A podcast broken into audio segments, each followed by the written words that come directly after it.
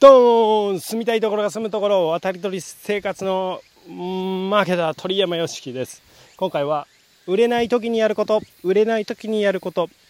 というテーマで、えー、新潟県佐渡の山を登りながらお届けします。売れない時にやることですね。はい僕はあの個人からえー、っと大きいところと上場企業もう大きすぎますけどね。あの人数が、えー、までマーケティングのまあ、コンサルタントをしたりディレクションしたりはたまたコピーまで書く。コピーも書く。マーケターなんですけど最後のアウトプットがね言葉なのでコピーを書くところまで、えー、責任を持ったりとかするんですけれどもまあその辺はマーケターって仕事は、まあ、基本的にはどんどんめちゃくちゃ売れてるよっていう人にから声がかかるというよりはなんかこういまいち売れないんだけどとかまあこれから売っていきたいんだけどっていうもっと売っていきたいとかこれから新しく売っていきたいとかまあ、そういう時にお声がけいただく仕事なんですね。なので、まあ、基本的にもうこう売れない時にやることっていうことが、まあ、僕の仕事じゃ仕事なんです。はい。で、ですよ。で、この僕の仕事で何をするかっていうことがイコール答えになってくると思うんですけど、僕は結構その、うーん、そうですね、テンプレート的な答えを求められた方が分かりやすくいいと思って表面的にはその価値を発見することっていうのを言うんですよね。えその商品のどうに価値があるのかと、えいうのを発見することというんですけどまあうんとこれはこれで初期段階で超大事なことなんですけど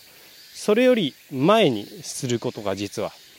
あって、まあ、これは相手に伝えたり伝えなかったりっていうケースがあるんですけどそれより前にやってることを実はえー、課題の設定です。課題の設定。で相談に来るっていうことは何か課題があって、まあ、例えば今回であれば売れないという課題があってそれを解決しようと思ってきているので多分解決を求めているんですけどその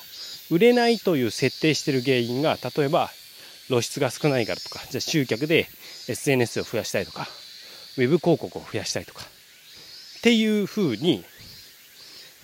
その課題を設定して持ってこられるんだけれどもほとんどまあほぼ100%と言っていいんですけどその課題の設定が間違ってるんですよ。はい。間違ってないパターンはまだ行動してないっていうパターンですね。行動してない場合は行動してから相談した方が良いということになったりしますが、うん。課題の設定がずれているのでそこで解決策を追いかけても結局インパクトのある解決にならないというか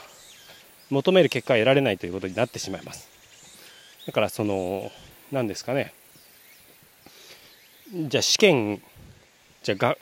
入学試験があります。でその時に問題出されました。でずっと違う問題解いてる。みたいなそういうことが起きちゃう。んですね、うん、違う問題その問題解いてもて加点にならないよと。点数あの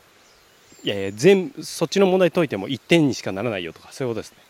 だ最もインパクトのある点数に影響を及ぼす課題は何なのかっていうのを設定するところからが一番の仕事ですね。これできる人は多分すごく少ないので、まあ、単価も上がってくるということになりますね。はい。で、これが、ま本質的な回答です。売れない時にやることは課題の設定です。どこに課題があるのかなっていうのを設定すること。で、これはま自分でやることっていうのは結構難易度が高いですね。その自分を客観的に見ないといけないので、うん、余計な情報が。そうそう、自分を見るときには自分を知らないというよりは余計な情報が多すぎて見えなくなるっていうのが基本的なパターンだと思います。はい。で、え課題の設定をするというのが最上位概念なんですけれども、これを回答としたときに、まあ、何を課題なのかなって考えてもらうっていうのが一個あの解決策になるかなと思います。ただあのこれだとちょっと、まあ、実際には1対1で話さないとわからないというぼんやりした、えー、説明になってしまうので多いパターンここに課題があることが多いですよってパターンを、えー、お伝えします。ちょっと事前に数値を取ってるわけじゃないので僕の中での統計ですけど一番多い課題パターンはコンセプトです。これ小規模になればなるほどコンセプトに課題があります。はいこれ具体的にどういうことかっていうとそのコンセプト自体がまあ魅力的じゃないとか、まあ、場合によってコンセプト自体を設定してないとかですね。うん、例えばキャッチコピーとコンセプトを混同しているとか、うん、いうことがあります。はい。で、コンセプトはって答えたら、あとは、すごい長い答えが返ってくるとかね。コンセプトっていうのは、そのか、提供価値の一言説明なんですよ。提供価値の一言説明。なので、長いコンセプトってもう、崩壊してるというか、コンセプトとして成立しないんですね。ので短い一言ですね。例えば、そうですね、スターバックスだったらサードプレイス。まあ、第3の場所。家でもオフィスでもない第3の場所。えー、それから、ユニクロ。ユニクロだったらライフウェアですね。ライフウェア。まあ、この生生活の中でこう当たり前に着るような服。つまり快適な、シンプルな。で、質のいい。ユニクロのライフウェア。というコンセプト。でそして、えもう一個ぐらいいきますか。コカ・コーラ。コカ・コーラはあのー、単純明快でハピネスですね。ハピネス。はい。ハピネスっていうのが、まあ、コンセプト。提供価値ですね。提供価値の一言説明はハピネスです。であこれコンセプトの話になっちゃいますね、まあ、簡単にもう一歩だけ踏み込んでおくとさっきキャッチコピーとは違うって言ったんですけどコンセプトっていうのはキャッチコピーと違うっていうのはその例えばユニクロがライフウェアお店行った時にライフウェアでストーンとか CM でライフウェアでストーンって打ち出さないじゃないですか、うん、スタバもあのスタバにお店行った時にサードプレイスって書いてないですよね、はい、だから提供価値はそれなんだけれども、まあ、それをその基本的にはその言葉を使わずに、えー、それその提供価値を表現したり伝えていくかっていうことをやる。のが、まあ、上品なというかレベルが高いコピーの話になってきます。コピーコミュニケーションですね。僕はもうコミュニケーションって一色単詞ですけどコミュニケーションっていうのはコピーとかデザインとかどういうせどこで接点を持つかとかですね。はい。という話になってくると、はい、だからコンセプト、えー、僕があのビジネスを構築する時に、えー、考える3つっていうのが 3C3C って言ってえー、僕が、僕が設定した 3C ですよ。3C って言って、コンセプト、コンテンツ、コミュニケーションですよ。コンセプト、コンテンツ、コミュニケーション。で、コンテンツは、まあ、商品のことですけど、まあ、大体コンテンツは持っている、えー、状態で来るので、そのコンテンツからコンセプト、魅力的なコンテンコンセプトになつながってるかなと。で、魅力的なコンセプトを設定したら、それにちゃんとコンテンツが合ってるかなっていう、ここは行き来します。で、それが定まったら初めて、どうやって知ってもらうかとかどうやって買ってもらうかとかっていうコミュニケーションですね。だからマーケティングではなんかそのコミュニケーションこの売るテクニックみたいなところばっかり話されるんですけどこれコンセプトもちょっとしょぼくてコンテンツはもちろんしょぼかったらダメですよねもちろん。なのでそこの点検をちゃんとしないといけない。でもそこの点検っていうのはこの自分と向き合う時間なので聞きたくないんですよね。嫌なんですよ。向き合いたくないだからそのコミュニケーションつまり売り方で売れるようになるんじゃないかなっていうそっちに回答を求めちゃうんですけど本当は基本的にはコンセプトとコンテンツに答えが隠れているということがまあ往々にしてあるのでそっちに向き合った方がいいですよねというお話です。で全ての、ね、元になってくる価値の源泉はコンセプトなのでその提供価値の一言説明は何なのかっていうことを、え、ちゃんと定義してこれを、あの、ビジネスのサイズが大きくなればなるほどコンセプトの設定っていうのに半年とか1年とか平気でかけます。はいまあ、ブブランドコンセプトだったり商品コンセプトだったりその単位はね変動しますけど半年とか全然かけるので、はい、だから小規模だったとしても数ヶ月僕はもう今は3ヶ月23ヶ月かけますねやっぱり。うん。まあ正確に、うん、そうですね23ヶ月コンセプトを固めてでじゃあそのコンセプトでどういうふうな、えー、コンテンツでありコミュニケーションにしていくのかっていうのはその次の段階の話になってくるのでっ